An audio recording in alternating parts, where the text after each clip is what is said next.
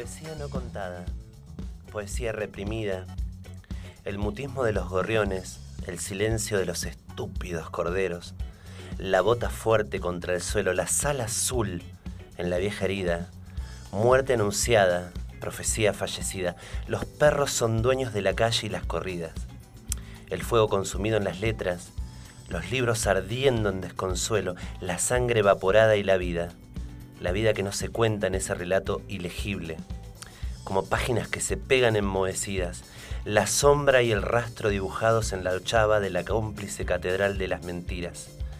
Los sueños no se desaparecen, los sueños vuelven en forma de olas, incesantes, porfiadas, repetidas. Podrán matar el cuerpo, podrán quitar la vida, podrán congelar una partícula minúscula en la cúpula del tiempo pero no podrán desaparecer la poesía.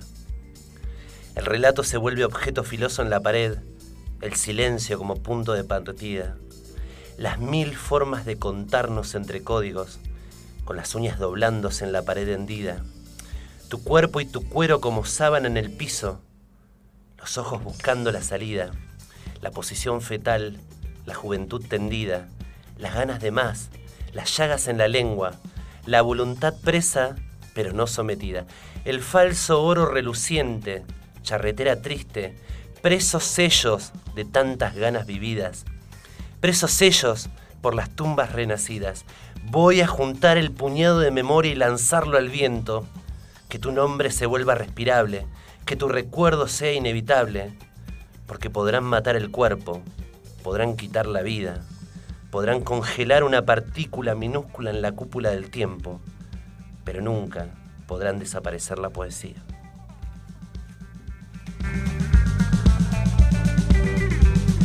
Esa es de los 30.004. Bienvenidos, esto es Dungu Radio y como escuchamos recién, esa maravillosa voz y esa maravillosa poesía, nada más ni nada menos de que nuestra invitadísima especial, a la que le vamos a dar la bienvenida al día de hoy. Una cálida bienvenida. Una calidísima bienvenida con nosotras, Morena García. ¿Cómo estás, More? Son morbosas, cálidas con este calor, son de terror ustedes. Hay que tener Bueno, una bienvenida de hielo. Una, claro, ahí va, una frozen bienvenida. Una frozen bienvenida. Eh, libre bien, soy, libre bien, soy. Estoy, estoy en casa, me siento en casa, saben eso. Me alegro, me Gracias alegro. por estar acá Sí, compartiendo claro. con nosotras. Muchas, muchas gracias. Que nos enroscamos como yarará recién salida del camalote, porque Obvio. estamos pensando en la autogestión. ¿Cómo somos las disidencias? ¿Cómo somos la- las feminidades que enseguida vemos soluciones? Ayer hablaba de esto en una entrevista sobre Sky Rojo, Ah, que salió en un uh. medio importante, polémico. lo de Sky Polémico. Rojo, Que en realidad no es polémico. Siempre plantea mm, el tono, confunden trata con trabajo sexual, Sí, lo sí, ven sí. desde el eje de la moralidad, aunque se deconstruyen y son como la deconstrucción en vida, las personas que hablan, bueno, en fin, unas de las tantas payasadas que yo llamo pseudo-feminismos, ¿sí? Ah. Porque el feminismo amplía derecho, no los cercena. Eh, pero estábamos viendo acá en el espacio que habitamos en este momento de cómo hablar de lo autogestivo, de, de cómo tomar absolutamente todo y de cómo prendernos fuego absolutamente contra todo lo que sea la yuta que siempre está ahí yuteándola, que es lo que mejor saben hacer. Lo que mejor saben hacer y como también eh, esa necesidad que tenemos de, de tener que estar todavía a día de hoy teniendo que dar explicaciones, teniendo siempre que ser marcadas, teniendo que siempre como que poner más de nosotras que muchas otras poblaciones o muchos otros grupos de personas eh, por el simple hecho del estigma que, que pesa sobre nuestras espaldas. ¿no? Siempre digo en, en mi poesía, o sea, siempre traigo la imagen esta del cuerpo como trinchera, que creo que no hay otra identidad, eh, mucho menos la Paqui, que transite las causas y las luchas con el cuerpo como trinchera, ¿no? de las feminidades, las mujeres. A mí no me gusta decir mujeres, me parece que un término que engloba y generalmente es como el pinkwashing cuando decís trans, ¿viste? que Exacto. queda hermoso, queda cuando decís gay. Y gay significa alegre en inglés y, o sea, nosotras somos a la mañana mínimo yararás. Claro, eh, humanícennos también. Claro, ¿me entendés? Una cosa rarísima. Puto, torta, traba, me va re bien. Pero poder pensarnos esto, poder pensar eh, que en esta, en, esta, en esta nube en la que vivimos, porque vivimos en una nube de derechos, que nos da la sensación de que todo está tan lejos y tenemos a Bolsonaro arriba, una derecha que vive eh, recrudeciéndose. Y parece ser que acá en Rosario, y quiero que me cuentes porque ahora va a pasar el modo de entrevistadora a entrevistadora on, hubo un ciclo de, de ballroom, algo así. eh, Exactamente, sí, este que se llevó el fin de semana a cabo. contame un poquito la experiencia que por supuesto habrá sido genial, no pude asistir, pero contame los pormenores de todo ese puterío que me encanta. Eh, los pormenores estuvieron de todo. La verdad que fue así. Fueron jueves y viernes unos días de clases divinos. El segundo día de clases, el viernes, en la Plaza Libertad, todos estos tres días se desarrolló. Tuvimos la presencia de una señora que era la presidenta, dicho sea de paso, de la comuna barrial de la Plaza Libertad. Una nueva que me enteré. Eh, una señora que nosotros subimos la bandera del orgullo en esos mástiles que hay ahí, en esas gradas, la señora le empezó a bajar las otras banderas. No, señora, ¿qué hace? Imagínense, estaba la Mini, estaba la Brendita, había gente Claro. que te estaba como a punto, querían bardo como para prender. Sí, sí, sí. Rodearon un poco a la señora, le increpamos un poco, llegó la policía escudándola, eh, bajó algunas banderas, no pudo bajar todas, mucho menos la nuestra. Eh, y después del sábado el plato fuerte, donde tuvimos presencia de policial y de la GUM durante cuatro oportunidades en las tres horas más o menos de evento. Eh, donde la primera vez que llegaron fueron, fue por una cuestión de moralidad pública. Es, estamos, eh, no- nunca avanzamos. Sí, sí. digamos. Área que está disuelta desde el 99. Vale aclarar Sí, muchísimo. Vale aclarar, ¿no? Muchísimas gracias Pero por se ve que el, el espíritu les quedó. Sí, sí, sí, Sí, es sí. el espíritu queda bien agarrado, bien fijado y bueno, una de las cosas que decían era como, no, porque ustedes están eh, mostrando mucho el cuerpo, me decían a mí que yo tenía un enterito divino de red, Lo vi, un eso lo vi. soñado, bueno, Soñado. Saco soñado realmente. Sí, Sí, sí, sí, Me después encantó. vayan a buscarlo, por ahí van a encontrar de Rosario en Llamas alguna cosa. Eh, y nada, llegó la policía al grito de que estaban defendiendo a los chicos. Ah. Y luego, cuando se dio cuenta de que su argumento no llegaba a ningún lado, dijo, bueno, si los encuentro fumando porro, le suspendo el evento. Perdón. ¿Qué una pero, con la pero otra? qué Qué coraje. Pero qué audacia que hay que tener para Sí, llegarle sí. a 150 maricas y travestis. A una, a una A sola, a una. una sola. Sí, que sí. todas las que están ahí siempre son picantes desde el sentido, del sentido literal y simbólico. Absolutamente, así había mucha, mucha, mucha marico travesti muy picante ese día. Eh, así que nada, no, no pudieron realizar ninguna de sus suspensiones ni de sus cancelaciones del evento. Eh, y que ya vamos a tener algún descarguito y vamos a poder bajar Sí, bien por toda la- supuesto. la, información. Eh, por suerte no pasó nada y pudimos realizar un evento maravilloso al aire libre en la Plaza Libertad, donde se dio una comunicación entre un montón de espacios, un montón de personas del colectivo. Eh, y fue un acto de celebración y de resistencia también.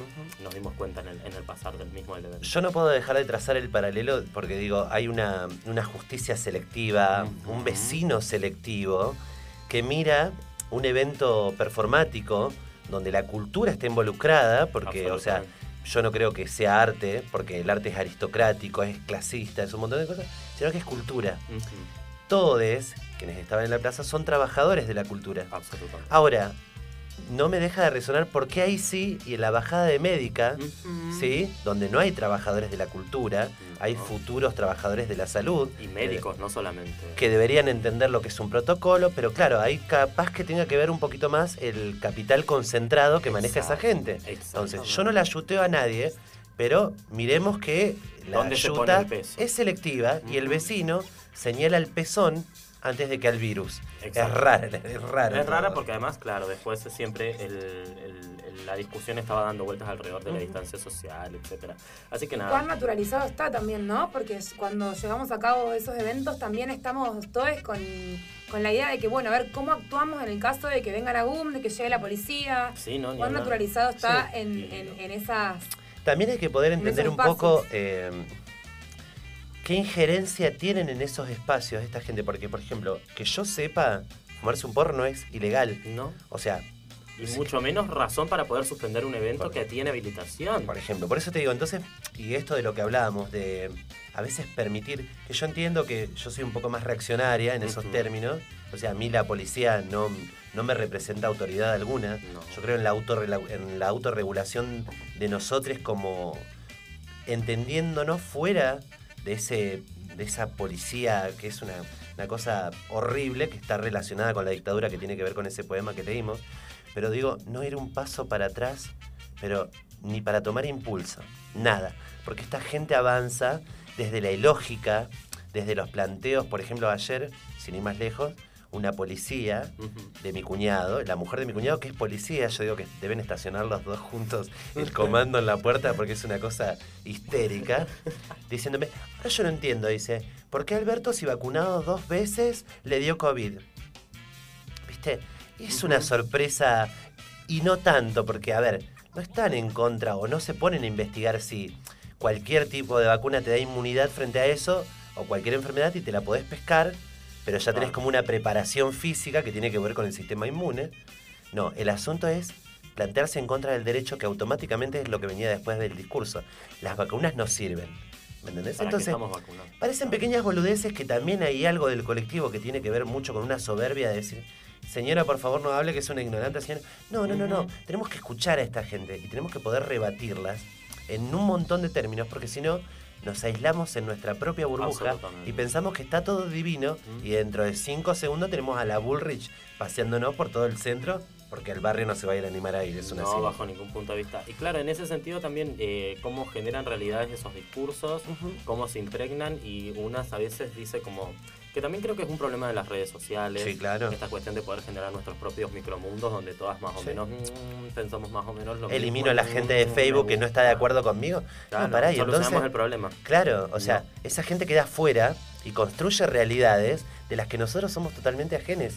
¿Me entendés? O sea, vivimos en esos, microclimas, en esos microclimas y después vos te encontrás, y esto es importante remarcarlo, con que dentro de dos años tenés a otro Macri. ¿Me entendés? absolutamente. ¿Por qué? Lamentablemente el argentino, la argentina, el argentine, está acostumbrado a resistir. Y tenemos que salirnos de ese nicho. Hay una gran cultura de la resistencia, ¿no? ¿Viste? O sea, y la resistencia es poética y es linda cuando tenemos un problema que no pudimos evitar. Pero cuando estamos Ah. haciendo absolutamente todo para que se repita, ya te digo, esta, este ensimismamiento de redes, este eh, hacerle jaque mate desde lo discursivo o decirle, no, señora, usted no razona. Pues sí, ellos tienen una forma ilógica de reaccionar, tienen un modus vivendi. Por ejemplo, esta señora de la asociación, a mí me recuerda a un departamento espantoso que existía paralelamente a moralidad pública, que era la Liga de la Decencia, que siempre me sonó a la Liga del Mal. La Liga ¿viste? de la Decencia. La La Liga de la de, Decencia. Madres, la Liga de la. Decencia, la Liga Eh, del Mal. Existía en el tiempo, estaba la Liga de la Decencia y Moralidad Pública. Claro. O sea, vos imaginate, era una casa de putos travestis. O sea, era una cosa increíble. De hecho, Una hoy en día parece que estamos lejos. Santa Fe y Buenos Aires son burbujas de derecho. No es lo mismo ser traba acá que en Santiago del Estero, San Claro. Juan. O sea, Sí. y las provincias que se quieren emancipar para ser países propios. Me voy a tocar una teta, permiso. Por porque me. Es, es un montón. Los chicos del programa anterior un poco de eso, no estaba enterada al respecto, pero parece que hay como una gran Sí, hay una... movida mendocina. Y cordobesa. Y cordobesa. Y cordobesa, son dos las provincias que quieren. Pero a ver, digo, en esta imitación de lo europeo. En esta emancipación de un montón de cosas, de cosas que compramos. Yo digo que nos, nosotros vivimos, lamentablemente, el gran error nuestro es pensarnos como personas opuestas al, al patriarcado, opuestas a un montón de cuestiones. ¿Por qué? Nosotros nacimos acá adentro. Somos hijos de. O sea, podemos ver el problema, pero si pensamos que estamos en la vereda del frente, sabiendo micromachismos que reproducimos, eh, historias, por ejemplo, una frase muy, muy de puto, muy de traba es eh, al antiderecho ni un pete. ¿Me entendés? Claro. Entonces, en esas selecciones boludas que pensamos que vamos haciendo, yo he cruzado putos íntimos comiéndose a personas que a- eran abiertamente personas antiaborto, anti-ley de matrimonio, an- ante un montón de cosas. Entonces digo, nos vendemos esos cuentos eh, colonizados de que... No, pará. Somos disidencia, pero no somos disidencia porque estamos en la vereda de enfrente. Es porque reconocemos a ese sistema, que sabemos que estamos adentro, pero también lo denunciamos.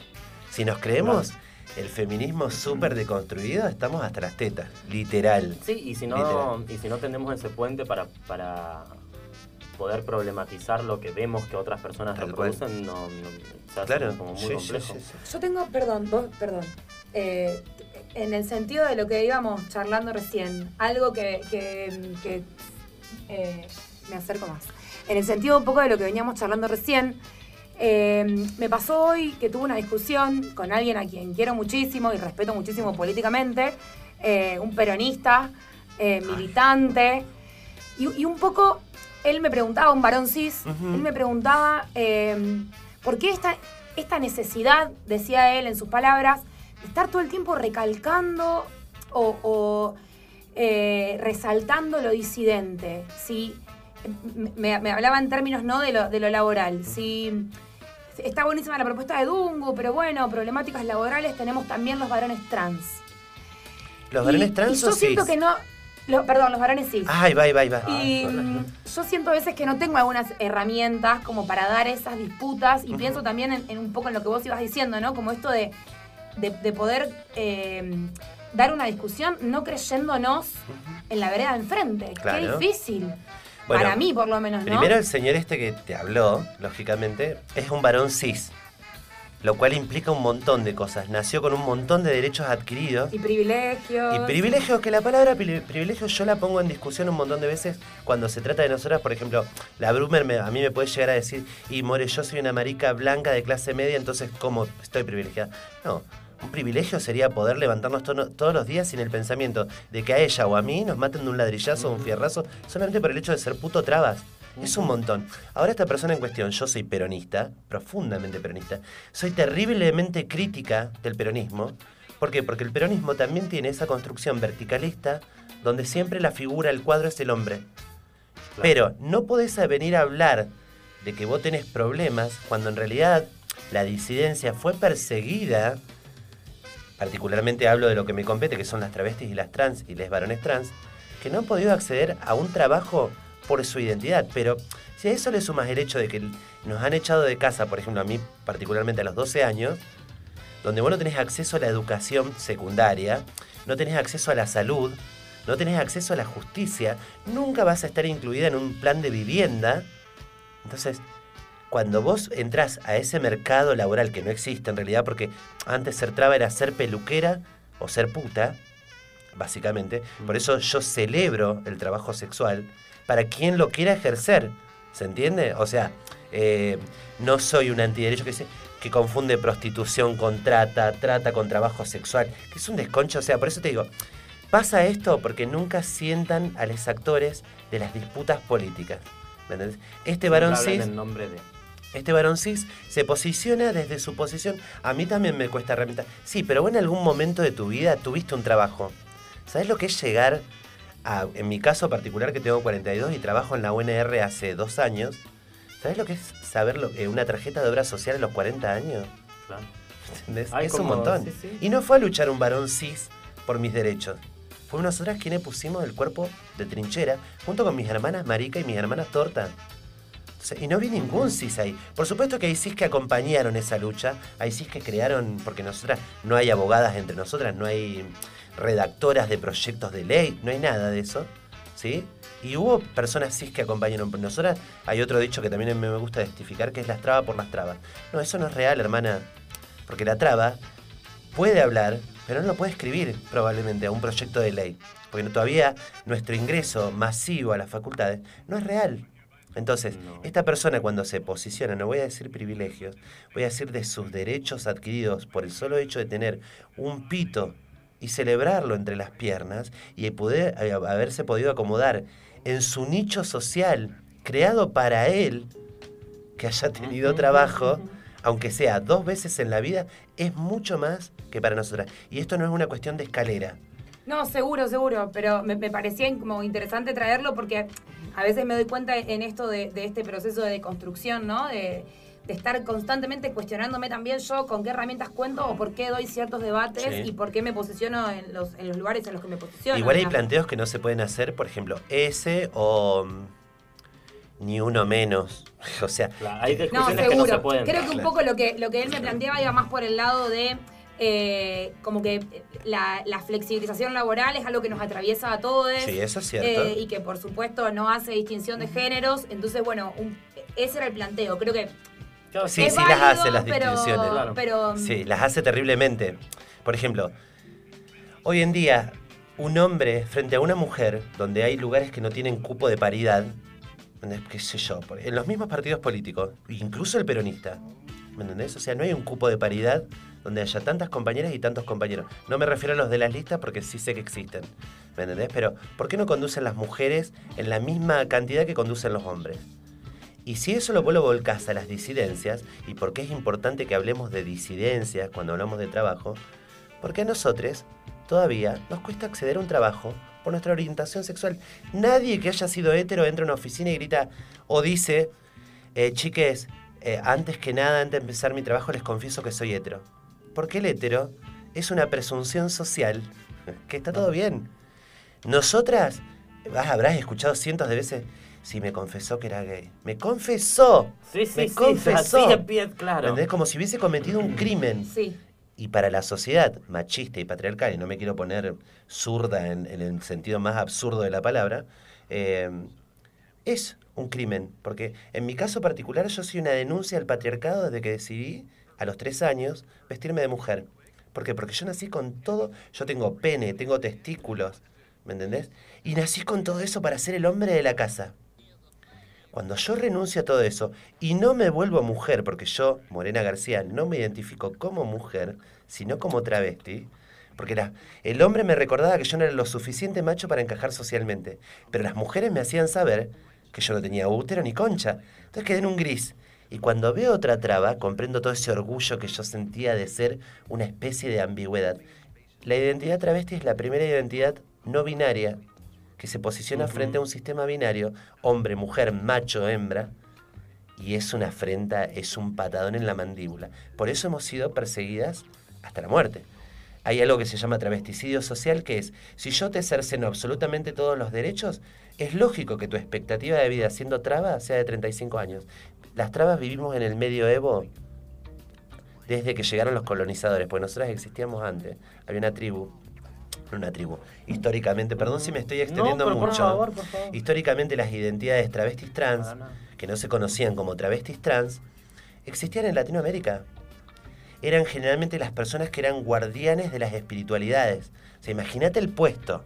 Imagínate el puesto en una tribu eh, originaria que vos seas la chamana, el chamán de esas identidades, de esos espíritus que sobrevivían al cuerpo. Es un montón, era, no sé si uno de los rasgos más privilegiados. Cuando llegan los, coloni- los colonizadores, ven al hombre, a la mujer salvajes, eh, distintos, eh, indios, como les, no, les gustaba decirnos, pero ven a esas otras identidades. ¿Sabes cuál era la práctica en ese entonces? Atarnos a los, a los palos que generalmente fundaban la ciudad capital, todo lo que se, se llamaba pecado nepente, ser esa identidad. Y te soltaban los mastines y te desollaban viva. Y de eso hay Ah. registro, de eso hay registro, que no se lo hacían a una mujer o a un hombre, se lo hacían a esa persona que fluctuaba entre esos, entre esos dos géneros, hombre-mujer, que podían distinguir ellos en ese momento.